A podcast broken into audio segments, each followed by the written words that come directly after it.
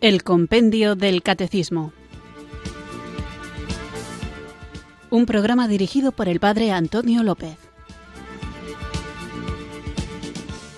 Muy buenas tardes, queridos oyentes de Radio María. Recibido un cariñoso saludo desde Irurzun, en Navarra, quienes acudís a la cita diaria con la formación que recibimos gracias al compendio del catecismo que explico, que hago accesible aunque es un libro de suyo bastante sencillo de entender, pero que tengo la oportunidad de compartir y profundizar en él gracias, como digo, a este programa de El Compendio del Catecismo, programa que, como repito, casi cada día nos ayuda a conocer, vivir, compartir y defender esta fe que nos salva, la fe de la Iglesia fundada por Jesucristo, la Iglesia católica. Pero en esas cuatro cosas que debemos hacer como creyentes, conocer, vivir, compartir y defender, nótese que nunca he dicho hasta hoy, creo que no lo he dicho, y si lo he dicho no era mi intención, que tenemos que convencer es decir, nosotros tenemos que conocer la fe que debemos vivir, en el vivirla está implícito, porque así nos lo ha mandado el Señor, compartirla, y en esta tarea de compartirla a veces nos tocará enfrentarnos, ponernos enfrente, enfrentarnos con personas que o no conocen la fe, o tienen prejuicios a propósito de ella, o tienen otras ideas.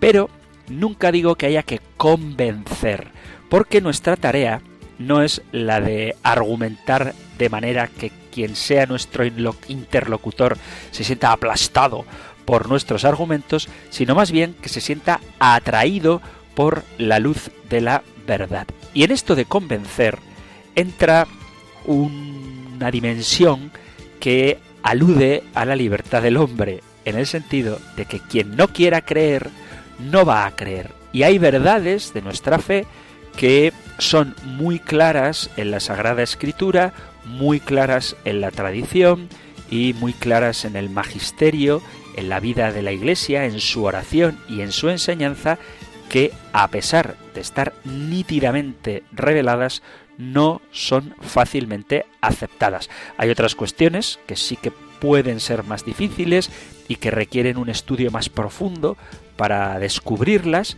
pero como digo, hay algunas que a pesar de que son muy claras, hay quien se niega a aceptarlas. Y una de ellas es de la que vamos a hablar en los próximos programas. Yo, como intento hacer cada día, procuraré argumentar de la mejor manera posible y a pesar de que tengo la intención de dar numerosas citas bíblicas, a pesar de que aludiré a la enseñanza del magisterio, a la tradición, a pesar de que no hay ninguna duda, Biblia en mano, revelación, es decir, tradición y Sagrada Escritura en mano, no hay ninguna duda de estas verdades, sin embargo, para muchos, incluso católicos y católicos practicantes, incluso católicos practicantes bien formados, la verdad de la que vamos a hablar hoy resulta difícil de aceptar y muchas veces rechazada, negada o explicada de una manera que pierda su realidad. Y es que, queridos amigos, queridos oyentes, hoy guiados por el compendio del catecismo, vamos a adentrarnos en uno de los misterios más tremendos y, ¿por qué no decir la palabra?, terroríficos de la revelación. Y es la realidad del infierno. Y hago esta introducción incluso antes de recordar de qué hemos venido hablando hasta ahora, porque la fe no tenemos que abrazarla simplemente porque encaja con nuestro modo de pensar o porque es tan hermosa la revelación que quién puede negarse a ella, sino que la verdad hay que aceptarla porque es verdad, porque Dios nos ha revelado todo su plan de salvación el Espíritu Santo nos guía al conocimiento pleno de esta verdad revelada y dentro de lo que se nos ha manifestado existe también esta posibilidad terrible y pavorosa del infierno.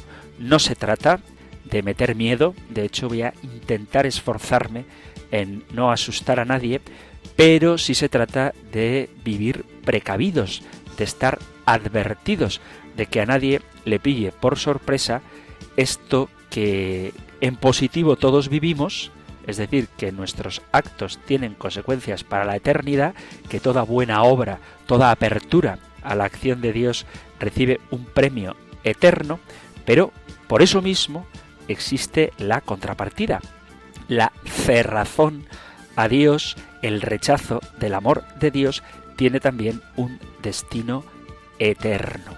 Así que vamos a comenzar invocando juntos el don del Espíritu Santo para que nos guíe al conocimiento de la verdad plena y también a la vivencia de esta verdad plena que implica lo en serio que se toma Dios la libertad del hombre y cómo en el ejercicio de esta libertad está anexo inseparablemente asumir las consecuencias del uso que hacemos de ella. Así que vamos a comenzar invocando juntos el don del Espíritu Santo.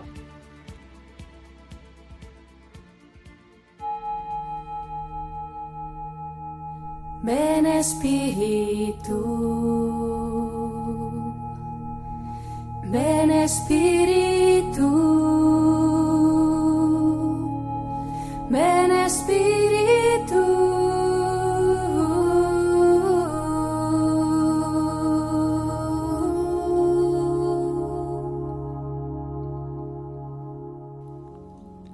Oh queridísima Señora mía, Gracias te doy por haberme librado tantas veces del infierno, cuantas lo he merecido por mis pecados. Desdichado de mí. Tiempo hubo en que estaba yo condenado ya a aquella cárcel tenebrosa, y tal vez se hubiera ejecutado la sentencia ya después de mi primer pecado, si tú, piadosísima Madre, no hubieses acudido a mi socorro. Tú, sin habértelo yo rogado, solo por tu bondad, detuviste el rigor de la divina justicia, y después venciendo mi dureza, me atrajiste dulcemente a tener confianza en ti. Y en cuántos delitos hubiera después caído, atendidos los muchos peligros que me han cercado, si tú, Madre amorosa, no me hubieses preservado de ellos con las gracias que me otorgaste. Reina mía, sigue el librarme del infierno. ¿Y de qué me servirá tu misericordia y los favores que me has despensado si yo me condeno? Pero si un tiempo no os amé, ahora, después de Dios, te amo sobre todas las cosas. No permitas que vuelva otra vez la espalda a ti y a mi Señor, el cual, por tu mediación, tantas misericordias me ha dispensado. Señora mía, amabilísima, no permitas, no, que tenga que odiarte y maldecirte para siempre en el infierno. ¿Sufres acaso por ver condenado un siervo tuyo que te ama? Oh María, ¿Qué me dices a esto? Yo me condenaré si te dejo. Mas, ¿quién tendrá corazón para dejarte? ¿Quién podrá olvidarse del amor que me has tenido? Madre mía, ya que tanto has hecho para salvarme, completa la obra, sigue ayudándome. ¿Quieres ayudarme? Pero, ¿qué digo? Si cuando vivía yo olvidado de ti, me favoreciste tanto, ¿cuánto más debo esperarlo ahora que te amo y que me encomiendo a ti? No se pierde el que a ti se encomienda, solo se pierde el que no recurre a ti. Oh Madre mía, no me dejes en mis propias manos, pues me perderé. Haz que siempre recurra a ti. Sálvame, esperanza mía, sálvame del infierno, y primero del pecado, único que puede condenarme a él.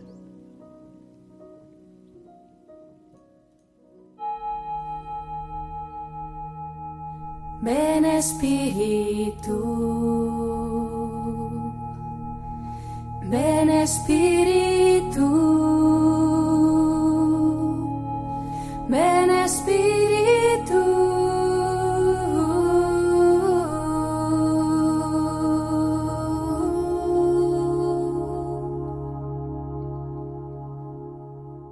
Hemos invocado el Espíritu Santo con esta oración a la Virgen María porque ella es aquella que aplasta la cabeza de la serpiente, que es nuestro enemigo, el diablo, que como león rugiente ronda buscando a quien devorar. Y como anunciaba, vamos a hablar hoy, guiados por el compendio del catecismo, del infierno. ¿Por qué vamos a hablar del infierno? Porque estamos en el artículo de nuestra fe creo en la vida eterna. Hemos hablado de qué es la vida eterna, hemos hablado del juicio particular, hemos hablado del cielo, hemos hablado del purgatorio y de cómo podemos ayudar a la purificación de las almas del purgatorio y vamos a hablar hoy de otra de las realidades que es una posibilidad de vida eterna. Vida no en el sentido de plenitud, sino en este caso sería más bien de muerte eterna. Vamos a hablar del infierno. Y vuelvo a repetir, no trato de convencer a nadie. El que quiera abrirse a lo que Dios ha revelado, que acepte también esta verdad, porque está en la Sagrada Escritura, está en la tradición, está en la enseñanza del magisterio de la Iglesia. Lo que vamos a tratar hoy lo encontráis en los puntos 1033 al 1035 y en el 1056 y 1057 del Catecismo Mayor. Nosotros escuchamos ahora la pregunta 212 del compendio del Catecismo. Número 212. ¿En qué consiste el infierno? Consiste en la condenación eterna de todos aquellos que mueren por libre elección en pecado mortal. La pena principal del infierno consiste en la separación eterna de Dios, en quien únicamente encuentra el hombre la vida y la felicidad para las que ha sido creado y a las que aspira. Cristo mismo expresa esta realidad con las palabras Alejaos de mí, malditos, al fuego eterno. La pregunta del compendio del catecismo es en qué consiste el infierno, es decir, que da por hecho que el infierno existe. Alguno podría argumentarme, cosa que he escuchado, que la palabra infierno no existe en la Biblia. Y es verdad que, como otras palabras, por ejemplo, lo veíamos en el programa anterior, la palabra purgatorio tampoco aparece literalmente en la Sagrada Escritura y es verdad que la palabra infierno no aparece en la Sagrada Escritura como tal, pero nosotros entendemos el infierno, el Hades, el lugar del tormento, el abismo como sinónimos. Sería la palabra infierno una traducción de la palabra Geenna, que es el nombre de un valle cercano a Jerusalén, donde en una época se hacían sacrificios de niños, donde en un rito pagano se pasaba a los niños por el fuego. Esto lo podemos ver en la Sagrada Escritura, en el libro de los Reyes, en el segundo libro de los Reyes, en el capítulo, a partir de leo el capítulo 9 y 10, dice, Con todo, los sacerdotes de los altos no podían acercarse al altar de Yahvé en Jerusalén, aunque comían los panes ácimos en medio de sus hermanos. Profanó el tofet del valle de Ben Hinnom para que nadie hiciera pasar por el fuego a su hijo o a su hija en honor de Molec. Veis cómo se hacía pasar en honor de Molec a los niños, a los hijos, por el fuego. En el segundo libro de las crónicas, leemos en el capítulo 28, dice así, leo desde el versículo 2, siguió los caminos de los reyes de Israel, llegando a fundir estatuas para los Baales, quemó incienso en el valle de Ben Hinnom, e hizo pasar a sus hijos por el fuego según los ritos abominables de las gentes que Yahvé había arrojado de delante de los israelitas. Y en el capítulo 33 del segundo libro de Crónicas, que es en el que estamos, dice Leo, Leo versículo 5 y 6, edificó altares a todo el ejército de los cielos en los dos patios de la casa de Yahvé, e hizo pasar a sus hijos por el fuego en el valle de Ben practicó los presagios, los augurios y la hechicería, e hizo traer nigromantes y adivinos, haciendo mucho mal a los ojos de Yahvé y provocando su cólera. De esta práctica habla también el profeta Jeremías. En el capítulo 7 dice así, leo versículo desde el versículo 30, Jeremías 7:30, los hijos de Judá han hecho lo que me parece malo, oráculo de Yahvé, han puesto sus monstruos abominables en la casa que llaman por mi nombre profanándola, y han construido los altos de Tofet, que está en el valle de Ben para quemar a sus hijos e hijas en el fuego, cosa que no les mandé ni me pasó por las mientes. Y vuelve Jeremías en el capítulo 32 a decir, leo versículo 34 y 35, sino que pusieron sus monstruos abominables en la casa que llaman por mi nombre profanándola, y fraguaron los altos de Baal que hay en el valle de Ben para hacer pasar por el fuego a sus hijos e hijas en honor de Moloch lo que no les mandé ni me pasó por las mientes, obrando semejante abominación con el fin de hacer pecar a Judá. Los escritores judíos emplearon este valle, Ben Hinnom, para aludir al castigo eterno. Y después Jesús y los apóstoles utilizaron esta misma imagen para expresar ese lugar de castigo eterno. El evangelista San Mateo nos cuenta en el capítulo 5, versículo 22, dice, Pues yo os digo, todo aquel que se encolerice contra su hermano será reo ante el tribunal, pero el que llame a su hermano imbécil será reo ante el Sanedrín, y el que le llame renegado será reo de la gehenna del fuego. Y en este mismo capítulo dice, capítulo quinto de San Mateo, dice versículo 29 y 30, Pues si tu ojo derecho te es ocasión de pecado, sácatelo y arrójalo de ti. Más te conviene que se pierda uno de tus miembros que no que todo tu cuerpo sea arrojado a la gehenna. Y si tu mano derecha te es ocasión de pecado, córtatela y arrójala de ti. Más te conviene que se pierda uno de tus miembros que no que todo tu cuerpo vaya a la gehenna. También Marcos utiliza esta misma expresión en el capítulo 9 de su Evangelio.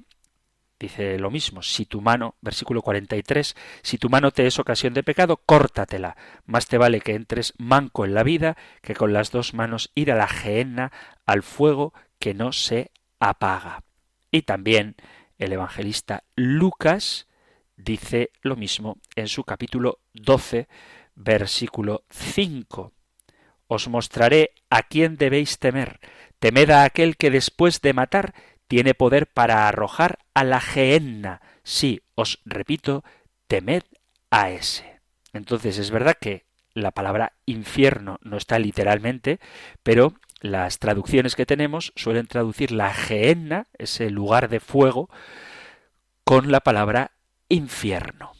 Además de la gehenna, otra expresión que no es la palabra, pero alude a la realidad del infierno, es la palabra abismo. En el Antiguo Testamento, la palabra abismo se utiliza para hacer referencia al océano.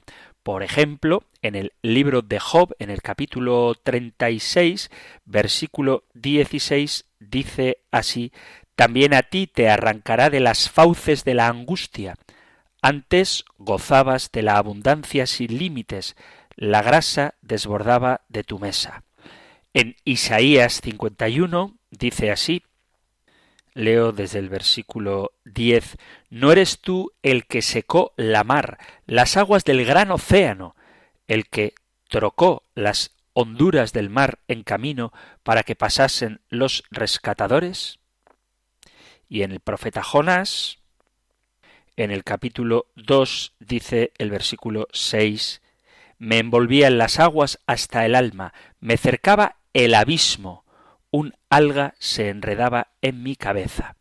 Y también la palabra abismo hace alusión a la morada de los muertos. Dice el Salmo 71 en el versículo 20, Tú me has hecho ver tantos desastres y desgracias, has de volver a recobrarme, vendrás a sacarme de los abismos de la tierra, sustentarás mi ancianidad, volverás a consolarme. En el Nuevo Testamento se hace alusión al abismo como un profundo pozo que, según la tradición judía, servía de prisión a los espíritus malignos.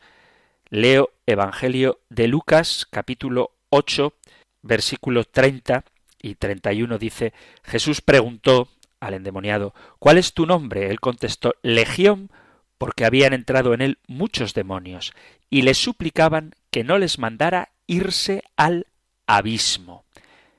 Y en el Apocalipsis aparece varias veces esta expresión. Por ejemplo, en el capítulo 9 del Apocalipsis dice, tocó el quinto ángel. Entonces vi una estrella que había caído del cielo. Se le dio la llave del pozo del abismo. Abrió el pozo del abismo y subió del pozo una humareda como la de un horno grande, y el sol y el aire se oscurecieron con la humareda del pozo. En el capítulo 11 del Apocalipsis, versículo Leo 6 y 7 dice, estos tienen poder de cerrar el cielo para que no llueva los días en que profeticen. Tienen también poder sobre las aguas para convertirlas en sangre y poder de herir la tierra con toda clase de palagas todas las veces que quieran. Pero cuando hayan terminado de dar testimonio, la bestia que surja del abismo les hará la guerra, los vencerá y los matará. En el capítulo 20 también del Apocalipsis dice, luego vi a un ángel que bajaba del cielo y tenía en su mano la llave del abismo y una gran cadena. Dominó al dragón, la serpiente antigua que es el diablo y Satanás, y los encadenó por mil años, lo arrojó al abismo, lo encerró y puso encima los sellos para que no seduzca más a las naciones hasta que se cumplan los mil años. Después tiene que ser soltado por poco tiempo. Otra palabra que hace alusión a este pozo profundo, oscuro, donde están presos los espíritus malignos. Y otra palabra que hace alusión también a esta realidad que nosotros llamamos infierno es el fuego. Es verdad que la imagen, la figura del fuego puede tener un sentido positivo en la Sagrada Escritura, pero también negativo. Es uno de los elementos más activos de la naturaleza y es indispensable para la vida humana. Entre las primeras referencias al fuego que se hacen en el Antiguo Testamento está esa columna que en apariencia de fuego daba calor a los israelitas en el desierto, en un sentido positivo. Esto lo tenéis, por ejemplo, en el libro de los números, en el capítulo 9, en los versículos 15 y 16 dice, el día en que se erigió la morada, la nube cubrió la morada, la tienda del testimonio. Por la tarde se quedaba sobre la morada con aspecto de fuego hasta la mañana. Así sucedía permanentemente. La nube la cubría y por la noche tenía aspecto de fuego. En este caso, el fuego es un signo de la protección del Señor, pero también en el Antiguo Testamento y también en el libro de los números el fuego es sinónimo del castigo divino. Dice capítulo 11 del libro de los números, versículo primero, el pueblo profería quejas amargas a los oídos de Yahvé, y Yahvé los oyó. Se encendió su ira y ardió un fuego de Yahvé entre ellos y devoró un extremo del campamento. En el libro del Deuteronomio se dice que Dios es como un fuego consumidor. Esta idea del Deuteronomio, capítulo 4, versículo 24, aparecerá también en la carta a los Hebreos. Dice Deuteronomio 4, 24, porque Yahvé tu Dios es un fuego devorador, un Dios celoso. Y la carta a los Hebreos, en el capítulo 12, dice al final en el versículo 29, que nuestro Dios es un Dios que es fuego devorador. Leo Carta a los Hebreos capítulo 12, versículo 28 y 29. Por eso nosotros, que recibimos un reino inconmovible, hemos de mantener la gracia y mediante ella ofrecer a Dios un culto que le sea grato con religiosa piedad y reverencia, pues nuestro Dios es fuego devorador. Y San Pablo, ya vimos este texto, hablando del purgatorio, describe que habrá una prueba de fuego por la que pasarán los creyentes. Os leo este texto que para argumentar el purgatorio es muy bueno. Primera carta Corintios capítulo 3 desde el versículo 12 dice y si uno construye sobre este cimiento con oro, plata, piedras preciosas, madera, heno, paja, por cierto, este cimiento, leo desde el versículo 11, que vale la pena, pues nadie puede poner otro cimiento que el ya puesto Jesucristo. Y ahora, si uno construye sobre este cimiento Jesucristo con oro, plata, piedras preciosas, madera, heno, paja, la obra de cada cual quedará al descubierto, la manifestará el día que ha de revelarse por el fuego, y la calidad de la obra de cada cual la probará el fuego. Aquel cuya obra construida sobre el cimiento resista, recibirá la recompensa, mas aquel cuya obra quede abrasada, sufrirá daño. Él, no obstante, quedará salvo, pero como quien pasa a través del fuego. Este fuego es un fuego que castiga a los malvados. Dice el capítulo 19 del Génesis en el versículo 24. Entonces Yahvé hizo llover sobre Sodoma y Gomorra azufre y fuego de parte de Yahvé texto que seguro que es muy familiar para todos. Pero Dios hace llover fuego y azufre sobre las ciudades de Sodoma y Gomorra. En el Salmo 21 leemos también esta figura del fuego como un signo del castigo de Dios. Salmo 21, el versículo, leo el 9 y el 10. Tu mano alcanzará a todos tus enemigos, tu diestra llegará a los que te odian, harás de ellos como un horno de fuego el día de tu rostro. Yahvé los tragará en su cólera y el fuego los devorará. Este mismo fuego que aparece en el profeta Isaías en el capítulo 66 dice así Isaías 66 versículo 15, pues he aquí que Yahvé en fuego viene, y como torbellino son sus carros para desfogar su cólera con ira y su amenaza con llamas de fuego. Y otro profeta que habla también de esta idea del castigo de Dios simbolizado en el fuego es el profeta Amós, que dice así, leo versículo 3 y 4. Así dice Yahvé, por tres crímenes de Damasco y por cuatro seré flexible, por haber triturado con trillos el hierro de Galaad. Yo enviaré fuego a la casa de Hazael que devorará los palacios de Ben Hadad.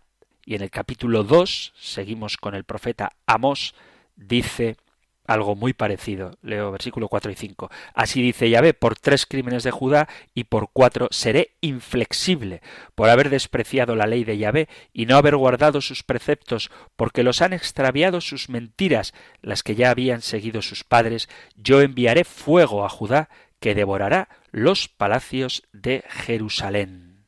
Esto en el Antiguo Testamento, pero es que el Nuevo Testamento habla también del fuego del infierno. Vuelvo a recordaros, que lo he citado antes, el Evangelio de San Mateo, en el capítulo 5, versículo 22, dice, Yo os digo, todo aquel que se encorelice contra su hermano, será reo ante el tribunal, pero el que llame a su hermano imbécil será reo ante el Sanedrín, y el que le llame renegado será reo de la gehenna del fuego. En el capítulo 25 de San Mateo, que volverá a salir más tarde porque es una clarísima alusión al lugar de la condenación, al infierno, dice Jesús, leo Evangelio de San Mateo capítulo 25, leo desde el versículo 41, entonces dirá también a los de su izquierda, apartaos de mí, malditos, al fuego eterno preparado para el diablo y sus ángeles. Y en el Apocalipsis, en el capítulo 20, dice así, leo desde el versículo 10 en adelante, y el diablo, su seductor, fue arrojado al lago de fuego y azufre, donde están también la bestia y el falso profeta, y serán atormentados día y noche por los siglos de los siglos. Luego vi un gran trono blanco y al que estaba sentado sobre él. El cielo y la tierra huyeron de su presencia sin dejar rastro, y vi a los muertos, grandes y pequeños, de pie delante del trono. Fueron abiertos unos libros y luego se abrió otro libro, que es el de la vida y los muertos fueron juzgados según lo escrito en los libros conforme a sus obras. Y el mar devolvió los muertos que guardaba, la muerte y el Hades devolvieron los muertos que guardaban, y cada uno fue juzgado según sus obras. Y atención, la muerte y el Hades fueron arrojados al lago de fuego. Este lago de fuego es la muerte segunda, y el que no se halló inscrito en el libro de la vida fue arrojado al lago de fuego.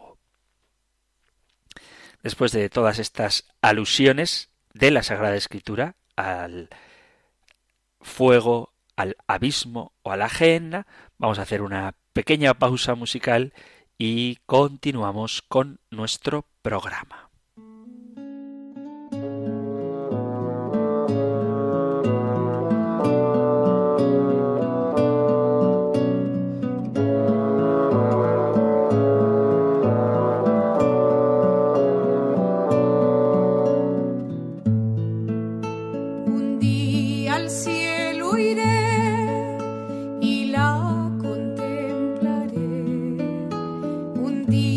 once here.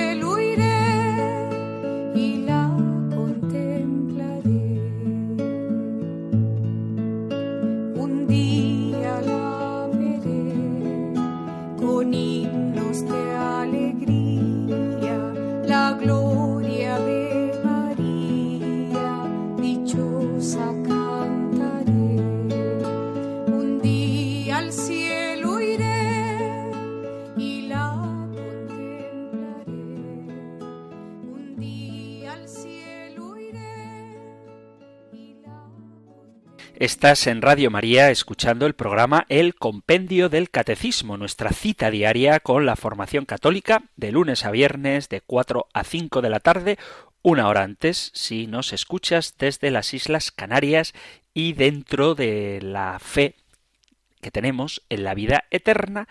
Hemos hablado del cielo, del purgatorio y hoy estamos tratando la pregunta 212 que dice en qué consiste el infierno. Consiste en la condenación eterna de todos aquellos que murieron por libre elección en pecado mortal. Antes de ver en qué consiste el infierno, estoy queriendo argumentar con la Sagrada Escritura que efectivamente, aunque la palabra infierno no exista en el idioma original de la Sagrada Escritura, hay muchas imágenes como la gehenna, el abismo o el fuego que aluden a esta realidad. Y continuamos siguiendo con la Biblia en la mano porque la Iglesia enseña que existe el infierno. Además de estos textos que os he leído tanto del Antiguo como del Nuevo Testamento, y repito que hay más y ahora los veremos, hay una parábola que Jesús narra a propósito de la existencia del infierno. Se trata de la parábola de el rico, aquel a quien la tradición llama Epulón, aunque no aparezca el nombre en la Biblia, aquel hombre rico, y este sí, aparece su nombre, el pobre Lázaro. Os voy a leer la parábola para que conozcamos este contexto y sepamos que efectivamente la Sagrada Escritura habla de una parábola en la que Jesús mismo utiliza esta realidad del infierno para explicarnos la urgencia que tenemos de conversión mientras tenemos tiempo. La encontráis en el Evangelio de Lucas, en el capítulo 16, a partir del versículo 19. Y dice así, era un hombre rico que vestía de púrpura y lino y celebraba todos los días espléndidas fiestas, y uno pobre, llamado Lázaro, que echado junto a su portal cubierto de llagas, deseaba hartarse de lo que caía de la mesa del rico, pero hasta los perros venían y le lamían las llagas. Sucedió pues que murió el pobre y fue llevado por los ángeles al seno de Abraham. Murió también el rico y fue sepultado estando en el Hades, entre tormentos, levantó los ojos y vio a lo lejos a Abraham y a Lázaro en su seno, y gritando dijo Padre Abraham, ten compasión de mí y envía a Lázaro que moje en agua la punta de su dedo y refresque mi lengua, porque estoy atormentado en esta llama. Pero Abraham le dijo Hijo, recuerda que recibiste tus bienes durante tu vida y Lázaro, al contrario, sus males. Ahora pues él es aquí consolado y tú atormentado. Y además entre nosotros y vosotros se interpone un gran abismo, de modo que los que quieran pasar de aquí a vosotros no puedan, ni de ahí puedan pasar donde nosotros. Replicó Con todo te ruego, Padre, que le envíes a casa de mi padre, porque tengo cinco hermanos, para que les dé testimonio, y no vengan también ellos a este lugar de tormento. Díjole Abraham Tienen a Moisés y a los profetas, que los oigan. Él dijo no, padre Abraham, sino que si alguno de entre los muertos va donde ellos se convertirán. Le contestó, si no oyen a Moisés y a los profetas, tampoco se convencerán, aunque resucite un muerto. Daos cuenta de que en esta parábola aparece el Hades, aparecen las llamas y aparece también el abismo. Y la prueba de que ni aunque resuciten los muertos se convertirían aquellos que se obcecan, se empeñan en rechazar el amor de Dios, es que Cristo resucitó de entre los muertos y ni aun así creyeron. Por eso Jesús habla de esta realidad del infierno. Hay quien dice que, bueno, esto no es un episodio histórico, en el sentido de que no es una cosa que haya acontecido, sino que se trata simplemente de una parábola de Jesús. Bueno, pues precisamente porque es una parábola usada por Jesús, hay que tomársela en serio. Y vuelvo a repetir que, además de la enseñanza, aparecen las tres expresiones que nosotros hemos mencionado como sinónimas del infierno que están en la Sagrada Escritura. En el Evangelio de San Mateo, vuelvo a repetir, dice, oísteis que se dijo a los antiguos no matarás y cualquiera que mate será culpable de juicio, pero yo os digo que cualquiera que se enoje contra su hermano será culpable de juicio y cualquiera que diga necio a su hermano será culpable ante el Sanedrín y cualquier que le diga renegado quedará expuesto a la gehenna, al infierno de fuego. Mateo 5, 21. Mateo 5, 29. Vuelvo a leer.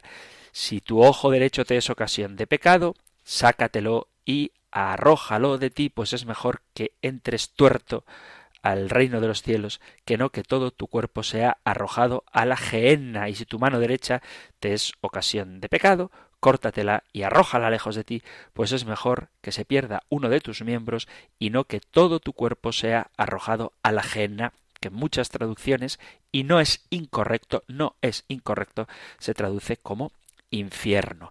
También en el capítulo 18 del Evangelio de San Mateo dice Jesús, leo desde el versículo 8, si tu mano o tu pie te es ocasión de pecado, córtatelo y arrójalo de ti, más te vale entrar en la vida manco o cojo que con las dos manos o los dos pies ser arrojado en el fuego eterno. Y en el versículo nueve vuelve a decir lo mismo, si tu ojo te es ocasión de pecado, arrójalo de ti, porque más te vale entrar en la vida con un solo ojo que con los dos ojos ser arrojado en la gehenna del fuego. Mateo capítulo 23, leo desde el versículo 15. Ay de vosotros, escribas y fariseos hipócritas, que recorréis mar y tierra para hacer un prosélito, y cuando llega a serlo, le hacéis hijo de condenación el doble que vosotros.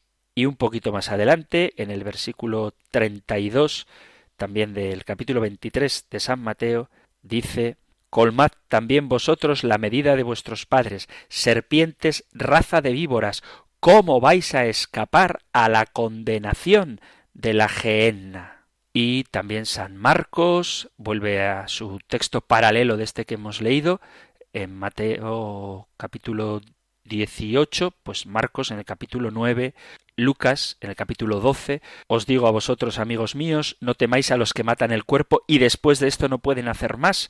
Os mostraré a quién debéis temer. Temed a aquel que después de matar tiene poder para arrojar a la gehenna. Sí, os lo repito, temed a ese. Y habla también de este fuego el apóstol Santiago en el capítulo 3 de su carta dice, leo desde el versículo 3, Si ponemos a los caballos frenos en la boca para que nos obedezcan, dirigimos así todo su cuerpo. Mirad también las naves, aunque sean grandes y vientos impetuosos las empujen, son dirigidas por un pequeño timón a donde la voluntad del piloto quiere. Así también la lengua es un miembro pequeño y puede gloriarse de grandes cosas. Mirad qué pequeño fuego abrasa un bosque tan grande. Y la lengua es fuego, es un mundo de iniquidad. La lengua es uno de nuestros miembros, contamina todo el cuerpo y, encendida por la gehenna, prende fuego a la rueda de la vida desde sus comienzos. El apóstol Pedro también nos dice en el capítulo 2 de su segunda carta, segunda carta de Pedro, capítulo 2, dice así, Pues Dios no perdonó a los ángeles que pecaron, sino que precipitándolos en los abismos tenebrosos del tártaro, los entregó para ser custodiados hasta el juicio. El Apocalipsis nos habla varias veces del lago de fuego, Leo Apocalipsis capítulo 19 versículo 20. Dice, pero la bestia, ya lo he leído antes, fue capturada y con ella el falso profeta, el que había realizado al servicio de la bestia las señales con que seducía a los que habían aceptado la marca de la bestia y los que adoraban su imagen. Los dos fueron arrojados vivos al lago de fuego que arde con azufre. Los demás fueron exterminados por la espada que sale de la boca del que monta el caballo, y todas las aves se hartaron de sus carnes. En el Apocalipsis, en el capítulo 20, leo desde el versículo 9 en adelante, Dice así, subieron por toda la anchura de la tierra y cercaron el campamento de los santos y de la ciudad amada. Pero bajó fuego del cielo y los devoró, y el diablo, su seductor, fue arrojado al lago de fuego y azufre, donde está también la bestia y el falso profeta, y serán atormentados día y noche por los siglos de los siglos. Luego vi un gran trono blanco y al que estaba sentado sobre él, el cielo y la tierra huyeron de su presencia sin dejar rastro, y vi a los muertos grandes y pequeños de pie delante del trono. Fueron abiertos unos libros, y luego se abrió otro libro que es el de la vida, y los muertos fueron juzgados según lo escrito en los libros conforme a sus obras. Y el mar devolvió los muertos que guardaba, la muerte y el Hades devolvieron los muertos que guardaban, y cada uno fue juzgado según sus obras. La muerte y el Hades fueron arrojados al lago de fuego. Este lago de fuego es la muerte segunda, y el que no se halló inscrito en el libro de la vida fue arrojado al lago de fuego. Y en el capítulo 21 del Apocalipsis dice pero los cobardes, los incrédulos, los abominables, los asesinos, los impuros, los hechiceros, los idólatras y todos los embusteros tendrán su parte en el lago que arde con fuego y azufre, que es la muerte segunda. ¿Por qué existe el infierno y el lago de fuego? Pues nos lo dice Jesús mismo en el Evangelio de San Mateo capítulo 25, cuando dice a los de su izquierda, Apartaos de mí, malditos, id al fuego eterno preparado para el diablo y sus ángeles. San Pedro vuelve a hablar de nuevo, segunda carta de Pedro, de este fuego en el capítulo 2 de su segunda carta, leo desde el versículo 4. Pues Dios no perdonó a los ángeles que pecaron, sino que precipitándolos en los abismos tenebrosos del tártaro, los entregó para ser custodiados hasta el día del juicio. si no perdonó al antiguo mundo, aunque preservó a Noé, heraldo de la justicia, y a otros siete, cuando hizo venir el diluvio sobre el mundo de impíos, si condenó a la destrucción a las ciudades de Sodoma y Gomorra, reduciéndolas a cenizas, poniéndolas como ejemplo para que los que en el futuro vivían impíamente, y si libró a Lot el justo oprimido por la conducta licenciosa de aquellos hombres disolutos, pues este justo que vivía en medio de ellos torturaba día tras día su alma justa por las obras inicuas que veía y oía, es porque el Señor sabe librar de las pruebas a los piadosos y guardar a los impíos para castigarles el día del juicio. Y este juicio que es el de Mateo 25, es así. De cierto os digo que cuanto no hicisteis a uno de estos más pequeños, tampoco a mí me lo hicisteis. E irán estos al castigo eterno, Mateo 25, 45, y los justos a la vida eterna. Pero hay más todavía pasajes donde se nos habla de este castigo eterno. Por ejemplo, la carta de Judas. En la carta de Judas, en su único capítulo, dice el versículo 5. Quiero recordaros a vosotros, que ya habéis aprendido todo esto de una vez para siempre, que el Señor, habiendo librado al pueblo de la tierra de Egipto, destruyó después a los que no creyeron, y además que a los ángeles que no mantuvieron su dignidad, sino que abandonaron su propia morada, los tiene guardados con ligaduras eternas bajo tinieblas para el juicio del día. Y lo mismo Sodoma y Gomorra y las ciudades vecinas, que como ellos fornicaron y se fueron tras una carne diferente, padeciendo la pena de un fuego eterno, sirven de ejemplo. Y el propio Jesús, en el Evangelio de San Juan, en el capítulo 5 nos dice, leo versículo 29, y saldrán los que hayan hecho el bien para una resurrección de vida y los que hayan hecho el mal para una resurrección de juicio.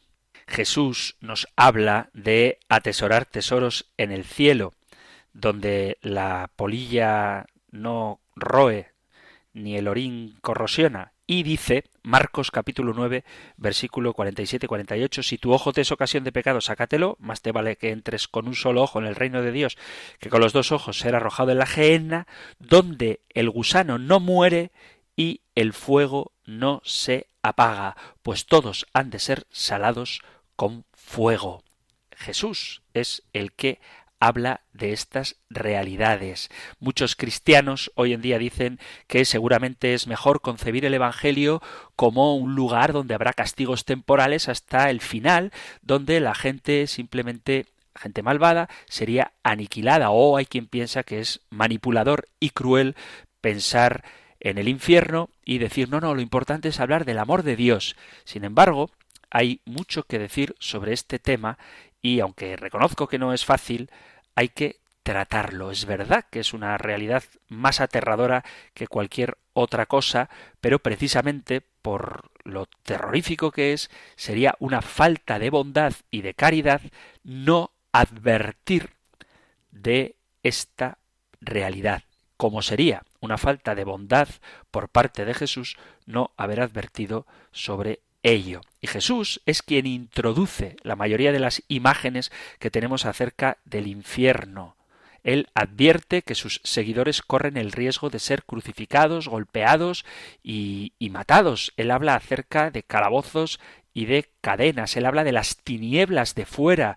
La gente a veces dice, a mí me gustaría ir al infierno porque ahí es donde está lo divertido. No hay amigos en el infierno, no hay diversión. Jesús habla de llanto, gemido y rechinar de dientes. Por eso Él llora por la ciudad cuando esta, Jerusalén, no se convierte ni se arrepiente. Por lo tanto, hablar del infierno no es manipulador, porque eso sería tanto como acusar a Jesús de manipulación. La acusación de manipulación sólo tendría sentido si el infierno no existiera. Nadie puede llamar manipulador al que pone el cartel de cuidado cable de alta tensión o alguien que grite en un edificio porque está ardiendo. Si yo acepto que el infierno es real y eterno y terrorífico sería una falta de amor no hablar de él. Y por eso el compendio del catecismo habla del infierno. porque la propia Sagrada Escritura nos habla del infierno. Y porque Jesús habla de él, nosotros nos lo tenemos que tomar en serio. Dice Lucas capítulo 13, leo desde el versículo 25, Cuando el dueño de la casa se levante y cierre la puerta, os pondréis los que estéis fuera a llamar a la puerta diciendo Señor, ábrenos, y os responderá no sé de dónde sois. Entonces empezaréis a decir Hemos comido y bebido contigo, y has enseñado en nuestras plazas, y os volverá a decir no sé de dónde sois, retiraos de mí todos los agentes de injusticia, Allí será el llanto y el rechinar de dientes cuando veáis a Abraham, Isaac y Jacob y a todos los profetas en el reino de Dios, mientras a vosotros os echan fuera. Jesús en el Evangelio de San Mateo en el capítulo 7 dice Entrad por la puerta estrecha, porque ancha es la entrada y espacioso el camino que lleva a la perdición, y son muchos los que entran por ella. Cuando Jesús habla de la semilla que esparce el sembrador habla de aquella que cayeron entre abrojos y los ahogaron, habla de los que caen en un pedregal que no tiene tierra y como no tienen hondura enseguida se secan, habla de las que se comen los pájaros y cuando la explica, explica que viene el maligno y arrebata lo sembrado en su corazón. Y cuando habla de la parábola del trigo y la cizaña, en este mismo capítulo 13 Jesús habla de la parábola del trigo y de la cizaña y él explica cómo hay que dejar que crezcan juntas, no sea que al recoger la cizaña se arranque a la vez el trigo, y dice Mateo 13, versículo 30. Dejad que ambos crezcan juntos hasta la siega, y al tiempo de la siega diré a los segadores, recoged primero la cizaña y atadla en gavillas para quemarla, y el trigo recogedlo en mi granero. Hay muchas advertencias en las que el propio Jesús nos habla de este fuego, de este destino eterno de aquellos que han rechazado el amor de Dios, aquellos que no quieren acoger su palabra. Por ejemplo, en el capítulo 25 de San Mateo, y a ese siervo inútil dice, echadlo a las tinieblas de fuera, y allí será el llanto y el rechinar de dientes. O cuando aquel invitado a la fiesta va sin traje festivo a la invitación y le pregunta, amigo, ¿cómo es que has entrado sin traje de bodas? El hombre se quedó callado y entonces el rey dice a los servidores, atadlo de pies y manos y echadlo a las tinieblas de fuera, allí será el llanto y el rechinar de dientes. Sabed que muchos son llamados, pero pocos escogidos. Mateo 22, versículo 14. Hay muchísimos pasajes, creo que con esto será suficiente para demostrar que según la Sagrada Escritura la posibilidad de la condenación es real. Queridos amigos, queridos oyentes, hemos llegado al final del tiempo para el programa de hoy y repito que no es mi intención asustar a nadie ni poner el centro de atención de nuestra fe en el infierno. Nosotros estamos llamados a la salvación y por nuestra salvación, por nosotros y por nuestra salvación, Cristo ha entregado su vida y precisamente es tan importante lo que Él ha hecho por nosotros que ignorarlo o despreciarlo tiene consecuencias efectivamente muy importantes. Repito, hoy he citado estos textos sobre el infierno para hacer frente a todas aquellas afirmaciones erradas que pretenden negar esta verdad. No obstante, todavía el próximo programa lo dedicaremos a una pregunta que muchas veces suscita esta realidad del infierno. Si Dios es tan bueno, ¿cómo es posible que exista el infierno? Pues de eso hablaremos en el próximo programa. Si todavía, después de escuchar este y el siguiente, hay alguien que tenga dudas a propósito del infierno o dudas con cualquier tema que tenga que ver con la fe de la que nos habla el catecismo de la Iglesia Católica, con la verdadera doctrina católica, ojo, esto lo dije refiriéndonos al cielo y al purgatorio y lo digo también con respecto al infierno.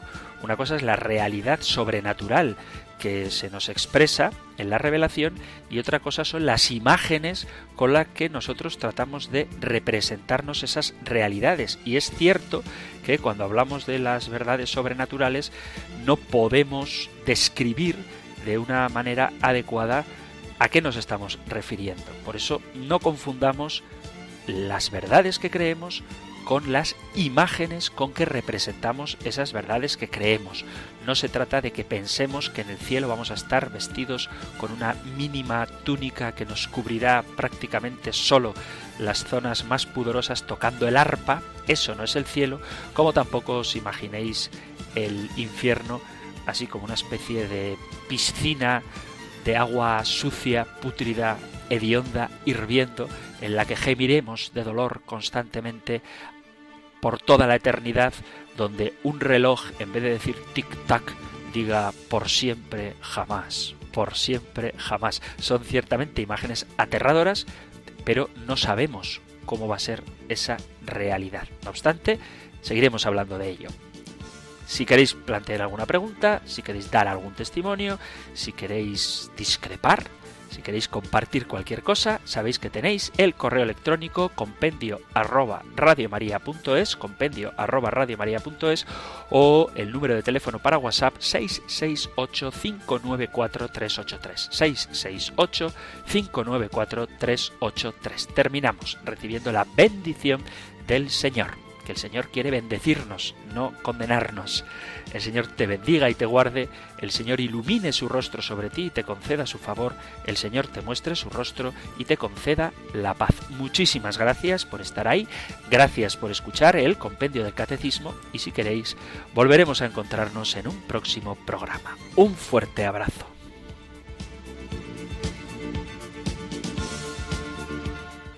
El compendio del catecismo un programa dirigido por el padre Antonio López.